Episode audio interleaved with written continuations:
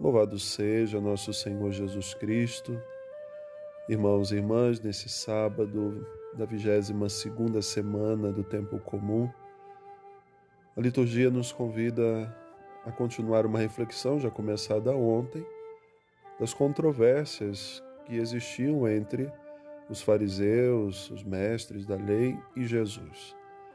Não que Jesus procurasse criar problemas, de modo algum mas as suas ações, as ações dos seus discípulos, despertavam naquelas pessoas um sentimento de que Jesus queria destruir todo o ensinamento transmitido por seus pais até aquele exato momento. Parecia que Jesus não era obediente às leis, aos mandamentos, eram mais de 600 preceitos, além dos dez mandamentos e outros tantos que iam sendo criados. Jesus queria dar um pleno conhecimento, como ele mesmo diz, daquilo que Moisés transmitiu, daquilo que os profetas ensinaram. Porém, existia uma dificuldade. A dureza do coração daquelas pessoas fazia com que eles não conseguissem compreender o ministério de Jesus. São Paulo faz uma advertência à comunidade de Corinto, que é uma leitura proposta para hoje também, dizendo: Irmãos, que ninguém se vanglorie diante de ninguém, que ninguém tome partido se achando uns mais importantes do que outros. E era justamente o que acontecia no tempo de Jesus. Aqueles mestres, aqueles fariseus se vangloriavam. Eram eles o modelo da religiosidade perfeita. No entanto, o que se percebia é que era uma religião de práticas externas que não convertia o coração.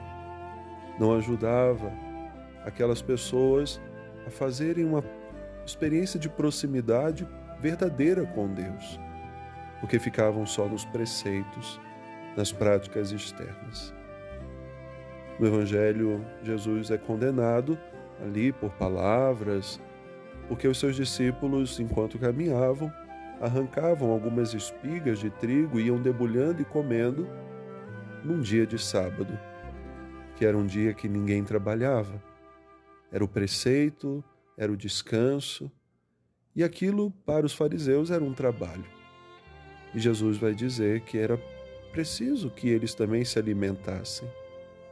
E vai fazer uma recordação de quando Davi foi até o altar de Deus, pegou os pães que tinham sido oferecidos a Deus, comeu e deu de comer também aos seus companheiros.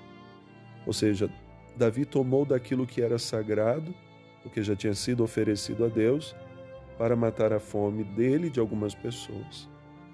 E Jesus, naquele momento, vai dizer: embora seja sábado, seja um dia de descanso, todo mundo precisa se alimentar.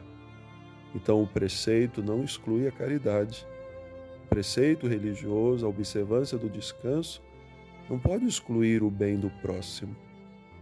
E é isso que Jesus quer falar também a cada um de nós. Não podemos querer viver uma religiosidade perfeita apenas de aparência, mas uma religiosidade que nos leva a abrir cada vez mais o nosso coração ao amor ao próximo.